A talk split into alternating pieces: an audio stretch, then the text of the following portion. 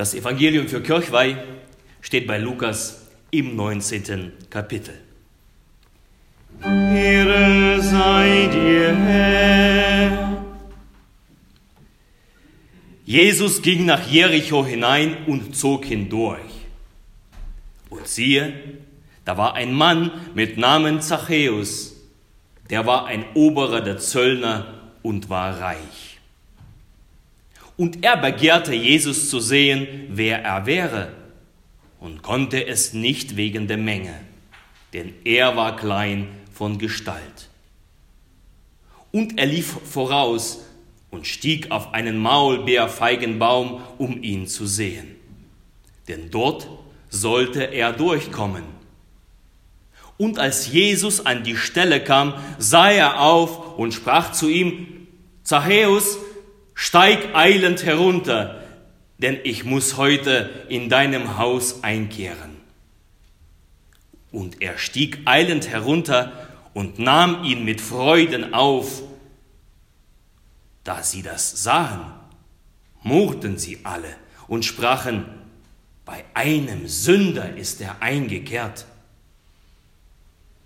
Zachäus aber trat herzu und sprach zu dem Herrn, siehe, Herr, die Hälfte von meinem Besitz gebe ich den Armen, und wenn ich jemanden betrogen habe, so gebe ich es vielfach zurück.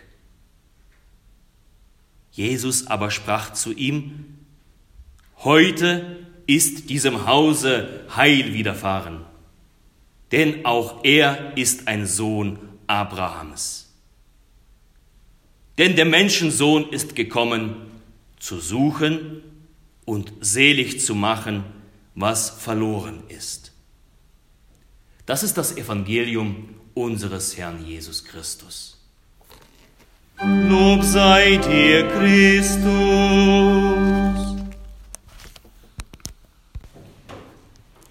Gnade sei mit euch und Friede von Gott, unserem Vater und unserem Herrn Jesus Christus.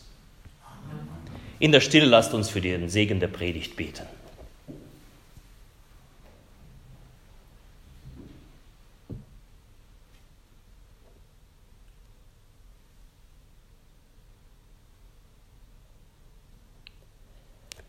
Herr, dein Wort ist meines Fußes Leuchte und ein Licht auf meinem Wege.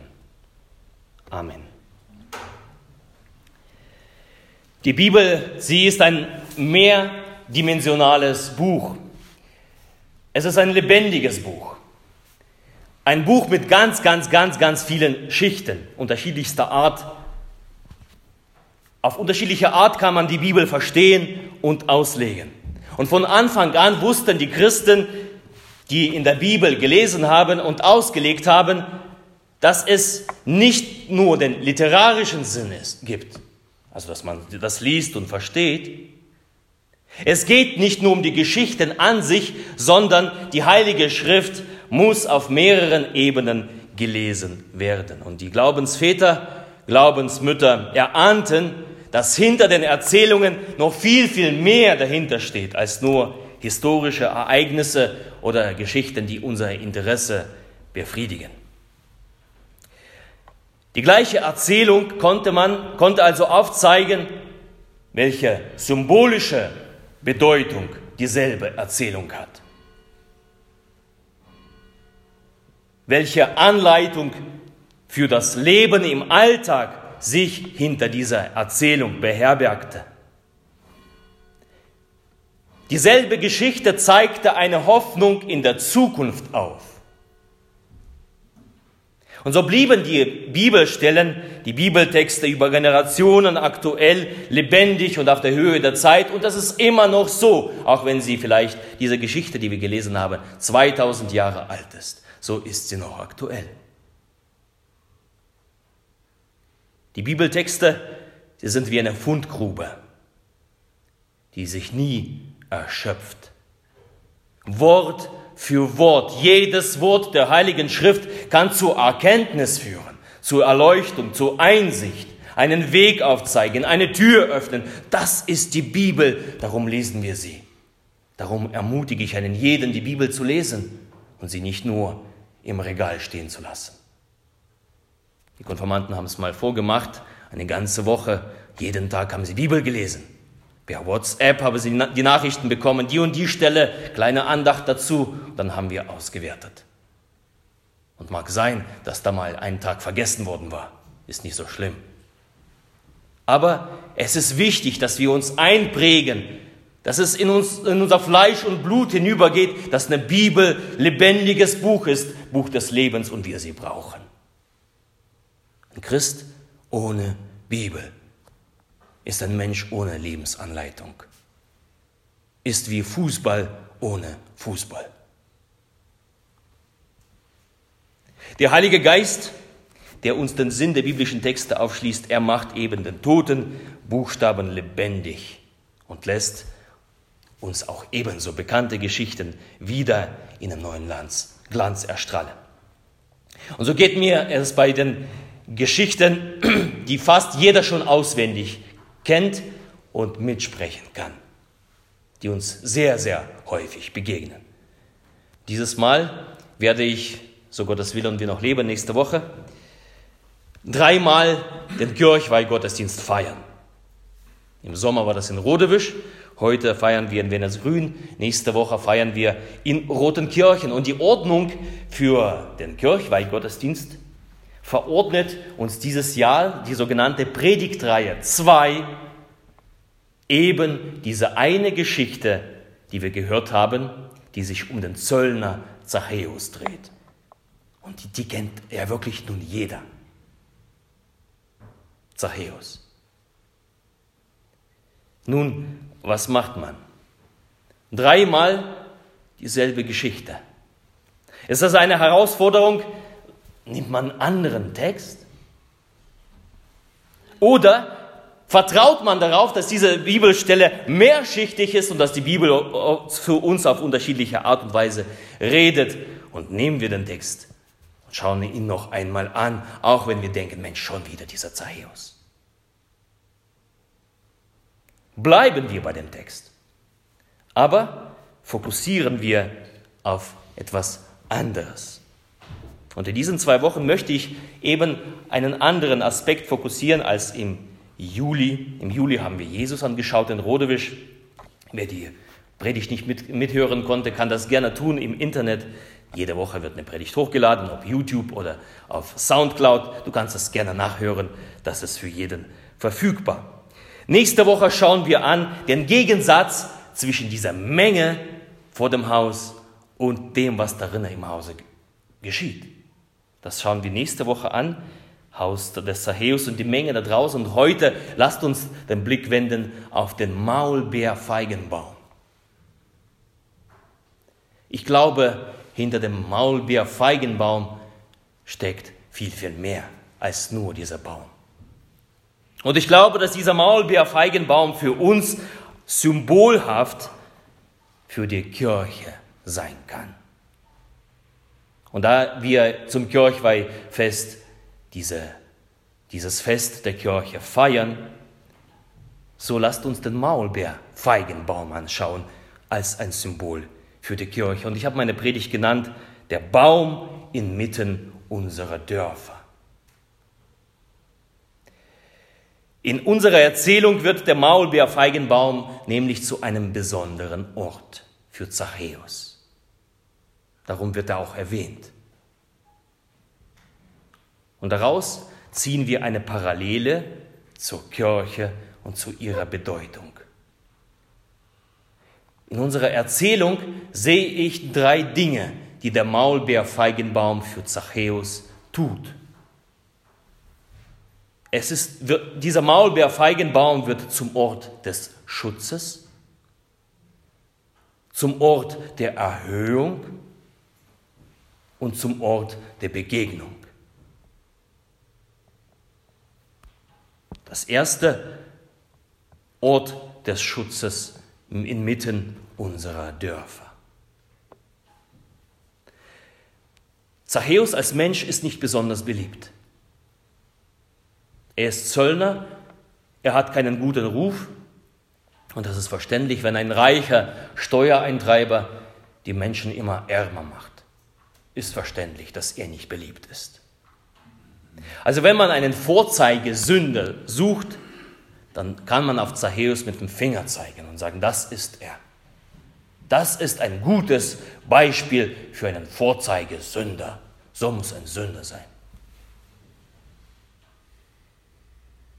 Aber trotz dass es ein Sünder ist, sein Herz hat er ans Geld gehangen. Sein Herz ist voller List und Tücke. Regt sich sein Herz. Das Herz des Sünders, in dem Finsteres lebt und wohnt, regt sich. Wir lesen, er begehrt Jesus zu sehen. Wenn jemand begehrt, Jesus zu sehen, dann scheinbar schlägt sein Herz und er hört darauf und er hört diese Stimme, er hört dieses Klopfen. Jesus, er ist bei uns in der Nähe, ich muss ihn sehen. Für Zachäus ist es scheinbar wichtig, Jesus zu sehen und seine alltäglichen Geschäfte, die Leute zu bestehlen, zu lassen. Wer tut das? Ein Sünder. Sein Herz regt sich. Und es ist häufig so, dass Menschen, die ohnehin in ihrem Herzen angeklagt sind. Und wenn jeder in sein Herz reinhört, dann weiß er, worum es geht, wenn wir in Herzen angeklagt werden. Und wir sagen, ich kann zu Gott, kann ich kommen, weil mein Herz klagt mich an. Und wenn das Herz dich anklagt und doch noch Menschen hinzukommen, die dich noch anklagen, dann ist der Zugang zu Gott nahezu versperrt. Wenn Christen mit dem Finger zeigen, das ist ein Sünder. Was hat er hier zu suchen? Der Zugang zu Gott wird versperrt. Aber in unserer Geschichte wird der Maulbeerfeigenbaum zu einem Ort des Schutzes. Die dicken Äste des Baumes, das prächtige Laubkleid, wer schon einmal so einen Maulbeerfeigenbaum gesehen hat, diese großen Blätter eines Feigenbaums, dieser schöne, wunderbare Geruch dieser Blätter. Man kann sich gut darin verstecken. Und die Äste und das Laubkleid, sie verbergen den Sünder Zachäus von neugierigen Blicken und von der Verurteilung der Menge. Sie sieht ihn nicht. Der Baum bietet ihm einen Sichtschutz. Er darf sich Jesus nahen, ohne dass er verurteilt wird. So ein Baum, ein Ort des Schutzes, das soll die Kirche sein, ihr Lieben. Nicht, dass hier in diesem Haus, in der Kirche, die Sünden unter den Teppich gekehrt werden. Nein, wir bekennen uns als Sünder. Ich armer, sündiger Mensch. Unsere Vergehen verbergen wir hier nicht. Nein. Aber jeder Sünder muss einen Ort des Schutzes in der Kirche bekommen. Jeder Sünder. Die dicken Äste der Gemeinschaft und die Blätter der Liebe müssen den Sünder diesen Schutz bieten können, bergen vor der Anklage der Welt, vor der Anklage des Menschen und von der Anklage des Teufels. Als Adam und Eva sündigten, was tat Gott als erstes? Nachdem er sie befragt hatte, er machte ihn eine Schürze. Warum tat er das? Er bedeckte ihre Scham. Wenn uns unser Herz anklagt, ist da häufig Scham im Spiel. Und die Kirche ist ein Schutzort, Schutzraum für einen Beschämten.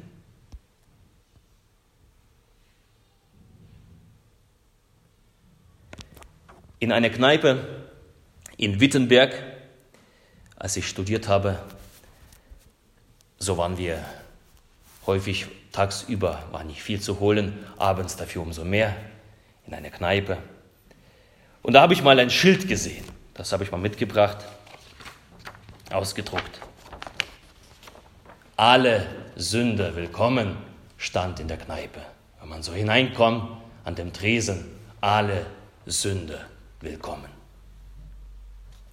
Dieses Schildchen gibt es auch zu kaufen. Und ich glaube, dass solche Schilder müssen an jede Kirche ran. Gleich neben dem Schild für die Liederförderung. Gleich daneben. Nicht nur, dass wir eine schöne Kirche sind, die gefördert worden ist und ein, ein, ein, ein Denkmal. Nein, alle Sünder willkommen. Alle Sünder willkommen. Alle Beschämten willkommen, denn hier finden sie Schutz. Damit für alle klar wird, wir sind eine Versammlung der Sünder. Und du magst vielleicht den Wunsch haben, mit einem Finger auf den anderen zu zeigen. Aber drei Finger klagen dich an, klagen dich selbst an. Und du begreifst, ich armer, elender, sündiger Mensch. Wir sind versammelt, weil sich unser Herz regt, wenn wir an Jesus denken.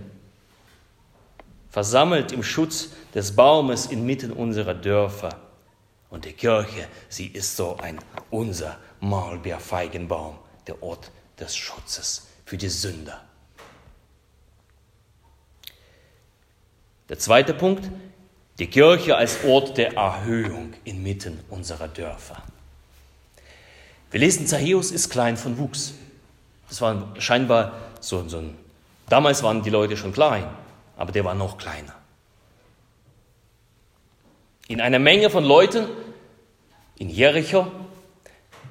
Mit seinem Kleinwuchs wäre er nicht nur angeklagt worden, sondern er wäre gar nicht zu Jesus durchgegangen. Er wäre in dieser dieser Menge untergegangen. Jesus, wo ist Jesus? Ich sehe ihn nicht. Zack, ist er weg. Ob er Jesus zu Gesicht bekommen hätte, wenn er unter der Menge geblieben wäre? Darum, was tut er? Er steigt auf einen Baum, um Jesus zu sehen. Auf diesen unseren Maulbeerfeigenbaum. Und von da oben hat er in dem Schutz der Blätter und der Äste einen guten Überblick. Denn da sollte Jesus hindurchziehen, hindurchkommen. Und er erblickt ihn. Von da oben, von dem Ort der Erhöhung auf dem Maulbeerfeigenbaum, erblickt Zachäus Jesus.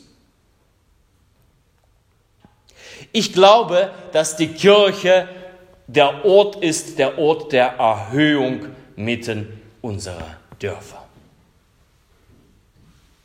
Und damit meine ich nicht unseren Turm, der jetzt vor kurzem wunderbar frisch neu gestrichen worden ist. Oder die Dachfenster. Ich war ja mit, mit den Konformanten mal, als wir mal in der Kirche, in Rotenkirchen übernachtet haben, sind wir aufs Dach gestiegen, die Fenster aufgemacht, rausgeguckt in die dunkle, Stern, sternreiche Nacht und da haben sie gestaunt. Nein, das meine ich nicht. Die Kirche, die Versammlung, sie erhebt uns, um das Wesentliche zu sehen. Die Kirche ist der Ort der Erhöhung, wo du Überblick bekommst. Überblick über das wahre Leben. Die Kirche bietet einen Blick für Dinge in der Welt, dass du die Dinge in der Welt, die passieren, die aktuell passieren, in, in eine Ordnung bringen kannst, in einen Zusammenhang und verstehen, warum manche Dinge so funktionieren, warum sie so funktionieren warum manche Dinge so sind, wie sie sind. Die Kirche ist der Ort der Erhöhung. Wir bekommen die Perspektive des Himmels. In der Kirche hier und nur hier bekommen wir freie Sicht darauf, was uns erlösen kann. Nirgendwo auf der Welt findest du das, nur hier in der Kirche. Damit meine ich jetzt nicht nur dieses Gebäude, sondern die Kirche Jesu Christi. Nur die Kirche zeigt dir eine Sicht der Erlösung, der Heilung, der Wiederherstellung. Nur hier bekommst du einen Blick, wo du selig gemacht wirst. Die Kirche als Ort der Erhöhung. Von diesem unseren Maulbeerfeigenbaum sehen wir Christus, Jesus Christus. Außerhalb der Kirche wirst du Christus nicht sehen. Du kannst ihn vermuten, du kannst ihn vielleicht hören, du kannst erahnen, dass er vorbeikommt, aber du wirst ihn verpassen, wenn du nicht in der Kirche bist. Darum singen wir, erhebet eure Herzen, wie erheben sie zum Herrn, das singen wir in der Abendmahlsliturgie. Und diesen liturgischen Ruf bringen wir aus uns heraus und, und bezeugen das, was die Kirche eigentlich ausmacht. Wir erheben unsere Herzen in das himmlische Jerusalem, dort wo Jesus ist. Wir sehen ihn. Wir sehen ihn.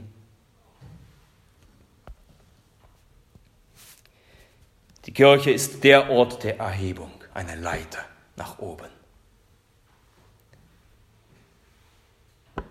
Und wir klettern diesen einen, unseren Maulbeerfeigenbaum in unseren Dörfern empor, jeden Sonntag, jeden Mittwoch, um bei Christus zu sein. Nicht, weil wir sonntags hier nichts zu tun haben, sondern wir wollen Christus sehen. Wir erheben uns. Denn hier wird er mit aller Sicherheit, und das hat er verheißen, mit aller Sicherheit wird er hier heute vorbeikommen.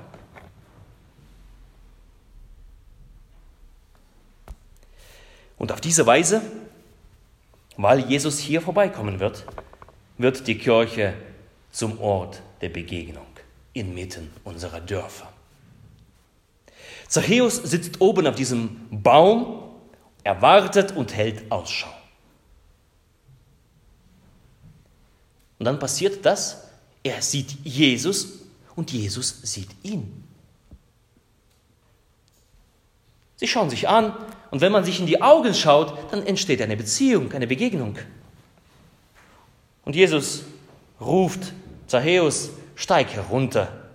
Ich möchte heute bei dir in dein Haus. Ich möchte zu dir zu Gast. Ich möchte in dein Leben. Ich möchte mit dem Licht einziehen in dein Haus, damit du heil wirst steig herunter. Und Zachäus springt runter und dieser Maulbeerfeigenbaum in Jericho wird zum Begegnungsort zwischen dem Sünder und zwischen Gott. Hier an dem Maulbeerfeigenbaum beginnt ein neues, erneuertes Leben. Hier legt sich Jesus ein, um beim Sünder unterzukommen. Hier fängt Freude an. Hier fängt der innere Friede an. Hier fängt die Veränderung an. Hier fängt die, die Einkehr in dieses Haus ein. Vollkommen neues Leben beginnt an diesem Maulbeerfeigenbaum. Und wenn wir das wiederum auf die Kirche übertragen, die Kirche ist der Maulbeerfeigenbaum mitten unter uns, wo die Begegnung stattfindet mit unserem Heiland. Das, was unsere Seele braucht. Das findet hier statt. Darum haben unsere Väter und Mütter dieses wunderbare Haus gebaut, als Ort der Begegnung mit niemandem anderen als mit Gott selbst. Um zu kommen und sehen und schmecken und sich freuen, sich erneuern zu lassen. Dafür ist dieses Haus da. Das ist ein Haus der Freude. Und nicht ein Haus der Langweile. Das ist ein Haus des Lichtes, auch wenn wir diese Bäume ein bisschen stören und, und dieses Dach über, über unsere Kirche große Schatten werfen. Aber dieses, dieses Haus ist ein Licht in diesem Dorf, ist ein Licht in diesem Welt und das möchte ich über diesem Haus auch proklamieren, dass es so ist. Ein wunderbares Haus. Ein wunderbares Haus. Ein Ort der Begegnung mit Gott. Hier hören wir den Ruf Jesu Christi, steig eilend herunter, denn ich muss heute in deinem Haus einkehren und das gilt heute dir. Nicht nur Zachäus vor 2000 Jahren. Was, was interessiert uns Zachäus? Du bist wichtig.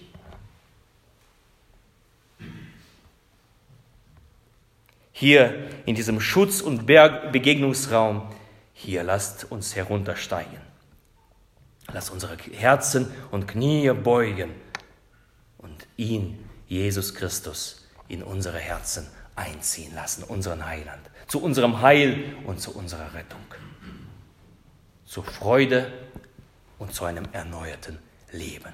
Hier in diesem Haus. Hier an diesem Maulbeerfeigenba Maulbeerfeigenbaum inmitten unserer Dörfer. Und der Friede Gottes, der höher ist als alle Vernunft, er bewahre eure Herzen und eure Sinne in Christus Jesus. Amen.